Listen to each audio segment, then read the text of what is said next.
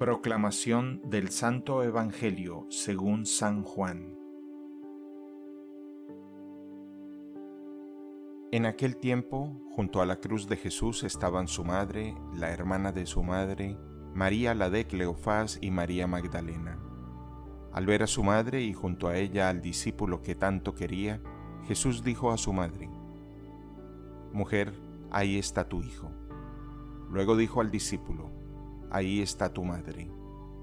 Y desde entonces el discípulo se la llevó a vivir con él.